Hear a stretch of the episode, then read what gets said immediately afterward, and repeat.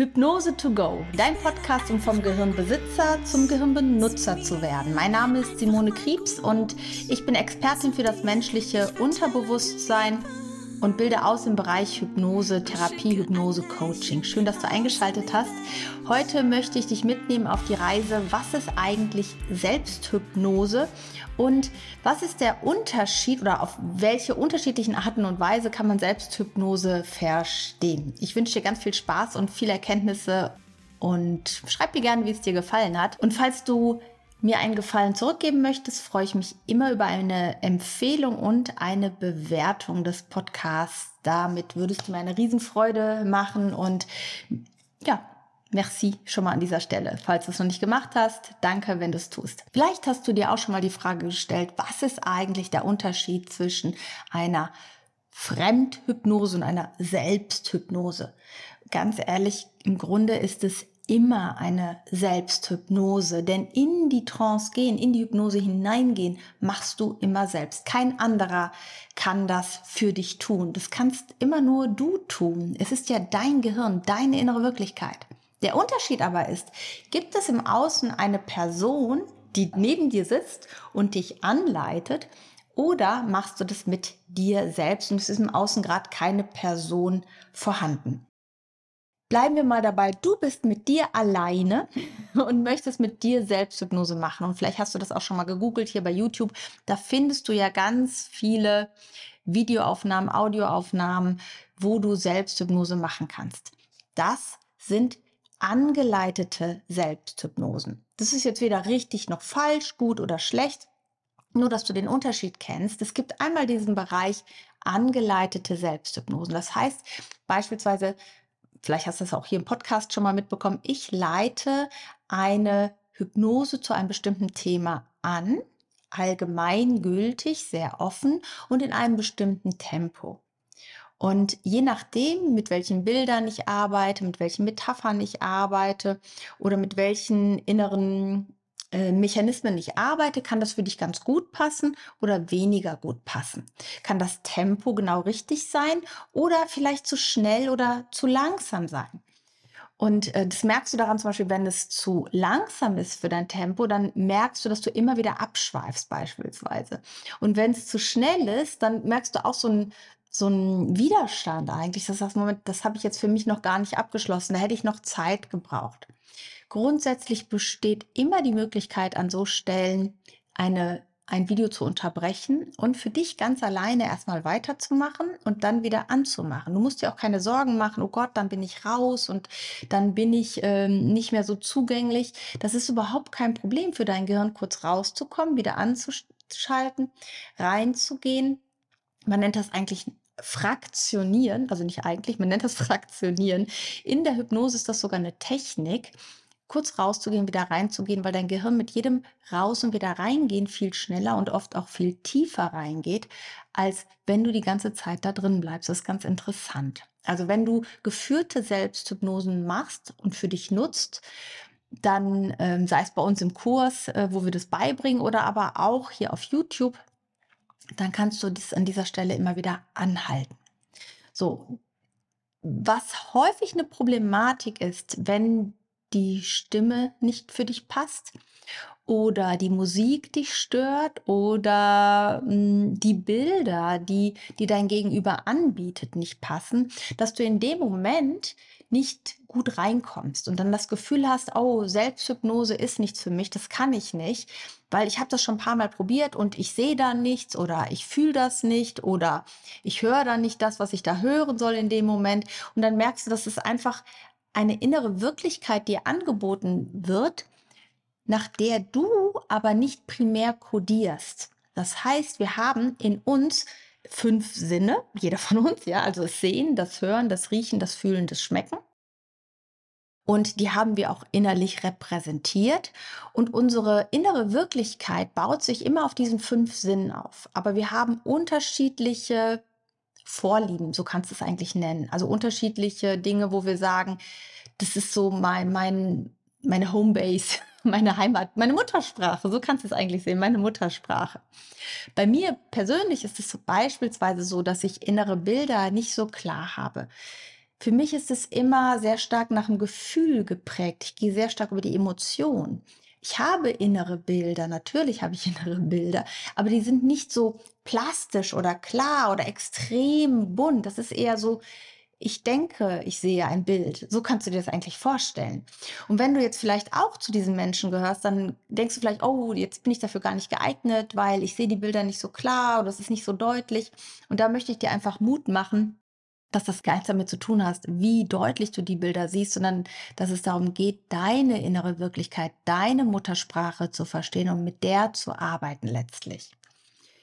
Die einzelnen Sinne innerlich besser wahrzunehmen, also auch die anderen Sinne mehr auszubauen, dafür hilft Selbsthypnose beispielsweise auch oder sogar schon Achtsamkeitstraining um so eine, einen gewohnten Mechanismus zu erweitern. Als kennst du vielleicht auch von mir, wenn man die Hände so faltet, dann hast du halt einen Daumen oben, rechts oder links. Und wenn du es andersrum machst, fühlt es sich erstmal komisch an. Wenn du diese Übung aber ein paar Mal machst, fühlt es sich auf einmal gar nicht mehr so fremd an. Und so ist es auch bei der inneren Wahrnehmung.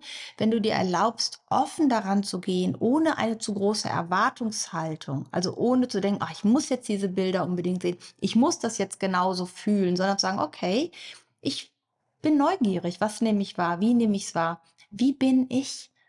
Also neugierig zu sein für dich selbst, für deine innere Wirklichkeit, zu sagen, krass, interessant, das finde ich total spannend. So nehme ich das also wahr, das war mir gar nicht bewusst. Und so offen dran zu gehen und diese Selbsthypnosen zu machen, dann wirst du merken, wie sich das mit der Zeit auch verändert, weil du dich selbst nicht so blockierst mit deiner Erwartungshaltung und den inneren Druck, oder innerem Druck, den du da in dir aufbaust. Und dann gibt es noch einen zweiten Bereich der Selbsthypnose, den ich halt extrem spannend finde und ja, wo es mir am Herzen liegt, das meinen Kundinnen und Kunden weiterzugeben, denn das ist der Bereich, wo du mit dir selber wirklich professionell lernst zu arbeiten, wo du lernst, bestimmte Methoden und Techniken bei dir selbst anzuwenden, wo du lernst, wie innere Strukturen aufgebaut sind, sei es Perspektiven, sei es innere Bewertungsmuster. Und dann halt zu verstehen, wie muss ich die für mich verändern, wie habe ich darauf Zugriff, um jederzeit diese Methoden und Techniken für dich zu nutzen. Und das schafft halt diesen riesen Game Changer, weil bei den geführten Selbsthypnosen, das ist super, um einzusteigen, das ist super, um Themen zu erkennen, das ist super, um sich erstmal einzulassen und anzufangen. Aber langfristig blockiert es dich auch, weil du immer das Passende im Außen irgendwo suchen musst. Und wenn du halt lernst zu verstehen, wie du tickst, also dich besser kennenlernst, deine innere Wirklichkeit besser kennenlernst, den Aufbau besser verstehst und dann halt weißt, wie kannst du arbeiten, was kannst du tun, wenn die eine Methode nicht funktioniert, hast du so einen ganzen Werkzeugkoffer an Methoden, was du für dich nutzen kannst und du wirst mehr und mehr verstehen, dass es nicht über die Ratio geht, sondern über das Gefühl, was du verändern musst. Und ähm, da gehört dann halt auch zu lernen, wie gehe ich mit Gefühlen überhaupt um? Wofür sind Gefühle gut? Wofür brauche ich unangenehme Gefühle? Was sind meine grundsätzlichen Programmierungen, wenn ich ja mit unangenehmen Gefühlen bei mir in Kontakt komme? Was sind so meine typischen Reaktionsweisen innerlich? Was sind meine Abwehrmechanismen? Wie gehe ich damit um? Und was kann ich tun, um das zu verändern, um Frieden zu schließen, um ein Thema für mich zu verändern? Und das macht dich halt selbstwirksam. Du fühlst dann auch diese Selbstwirksamkeit. Denn jede Hypnose, auch bei einem, bei einem Coach oder bei einem Therapeuten, wenn ich mit jemandem gearbeitet habe in einer Einzelsitzung, einer Demositzung oder im Coaching, dann ist es halt so, dass nicht ich die Veränderung mache, sondern immer du, immer du, immer du. Und das führt mich immer mehr dahin, dass ich das weitergeben möchte dass ich dir das zeigen möchte, wie du das mit dir selber machen kannst. Und ich habe jetzt im Laufe der Jahre halt einfach verstanden, wie gut ich das für mich selber nutzen kann, dass ich nicht ständig jemanden im Außen brauche, der mit mir arbeitet. Und in meiner Hypnoseausbildung geht es, glaube ich, den meisten auch so, dass sie erkennen, wie viel Mehrwert sie für sich selber auch mitnehmen, weil sie verstanden haben, wie sie für sich selbst Themen angehen können. Und zwar die unterschiedlichsten Themen. Weil du niemals diese Strukturen lernst für ein Thema, sondern grundsätzliche Kodierungsstrukturen, die du dann übertragen kannst auf jedes Thema, was dir da begegnet. Und das, finde ich, macht am Ende den Unterschied zwischen der Arten der Selbsthypnose. Das eine, und das sind halt auch meist die, die kostenlos sind, so geführte meditative Selbsthypnosen. Und das andere ist halt das, wo du wirklich lernst, in die Tiefe einzusteigen und dich selber besser zu verstehen. Und circa vor knapp einem Jahr, also noch nicht ganz, habe ich ja auch genau darüber beispielsweise meinen Heuschnupfen gelöst, der nach über zehn Jahren wieder kam. Ich wusste jetzt, wie die Verknüpfungen waren. Ich wusste, warum ich das entwickle. Ich wusste, wofür das stand. Das habe ich alles schon gelernt gehabt und hatte das ja auch schon mal aufgelöst. Und jetzt kam ein Thema wieder und nun hatte ich halt die Tools und die Werkzeuge an der Hand, das wieder für mich zu bearbeiten. Und ich finde, das macht uns am Ende frei, das macht uns am Ende unabhängig, das macht uns selbstwirksam und gibt dir selbst die Kompetenz an die Hand zu verstehen, dass du dein Leben in der Hand hast, ja, dass du die Zügel in der Hand hast. Wie nennt man das denn? Dass du am Steuer sitzt, ja? So bist du Beifahrer, aber es zeigt dir eigentlich kaum einer, wie du es wirklich tust. Und das ähm, ist, glaube ich, für mich nochmal der Unterschied. Selbsthypnose, wie du das unterschiedlich anwenden kannst. Kostet natürlich ein bisschen mehr Zeit, kostet ein bisschen mehr Energie von dir, aber es ist am Ende immer die Eigenverantwortung. Wie viel möchte ich darüber erfahren und wissen? Ich fasse das nochmal kurz für dich zusammen. Jede Hypnose ist eine Selbsthypnose, egal ob dich von außen einer anleitet oder nicht, weil du selbst in die Trance gehst. Das kann dir keiner abnehmen. Punkt Nummer eins. Punkt Nummer zwei, bei den Arten der Selbsthypnosen gibt es die geführten, das heißt, es werden eingesprochene Selbsthypnosen, sei es per Video oder sei es auch per Audio, denen du lauschst und zuhörst, die auch schon sehr hilfreich und wirkungsvoll sein können für dich. Deswegen starte damit. Du lernst auf jeden Fall dich besser kennen. Und wenn du merkst, da sind Blockaden, irgendwas funktioniert nicht, sei sanft zu dir, sei neugierig, sag, hey, interessant, so ist das. Mach dir nicht mehr Druck als nötig, sondern sei einfach neugierig. Wenn irgendwas nicht funktioniert, dann sagst du, ach, interessant, ich habe gerade so eine Unruhe in mir, ich kann das gar nicht gut machen. Diese Unruhe ist es gerade, die verhindert, dass ich mich mehr einlassen kann. Aber folge daraus nicht, das ist nichts für dich. Also du kannst es nicht, denn jeder jeder kann innerlich mit sich selbst arbeiten, außer du hast wirklich einen Hirnschaden oder eine extrem starke geistige Einschränkung. Aber ansonsten kann das wirklich jeder lernen, mit sich zu arbeiten. Ich habe schon Kindern und Jugendlichen das beigebracht, mit sich zu arbeiten im Bereich äh, Lerncoaching. Also das ist wirklich kinderleicht, weil es ist ja deine Wirklichkeit. Dein System macht es die ganze Zeit. Du lernst nur, wie es geht.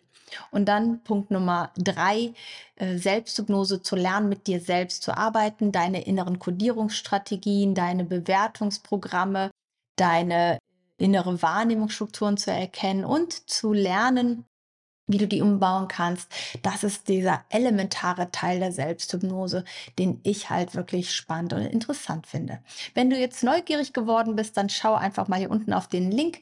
Da kannst du auch noch mal genauer nachlesen, wie wir Selbsthypnose beibringen. Im Moment im einfach mal gut zu mir Coaching. Wenn du die Folge interessant fandest, dann teile sie gerne mit Menschen, für die das interessant sein könnte. Ich danke dir von Herzen oder schenk mir eine Bewertung von dir. Ich freue mich darüber sehr. Und bis zur nächsten Folge wünsche ich ich dir jetzt eine ganz wundervolle Zeit, egal wo du gerade bist, egal was du gerade machst. Fühl dich von Herzen umarmt. Deine Simone.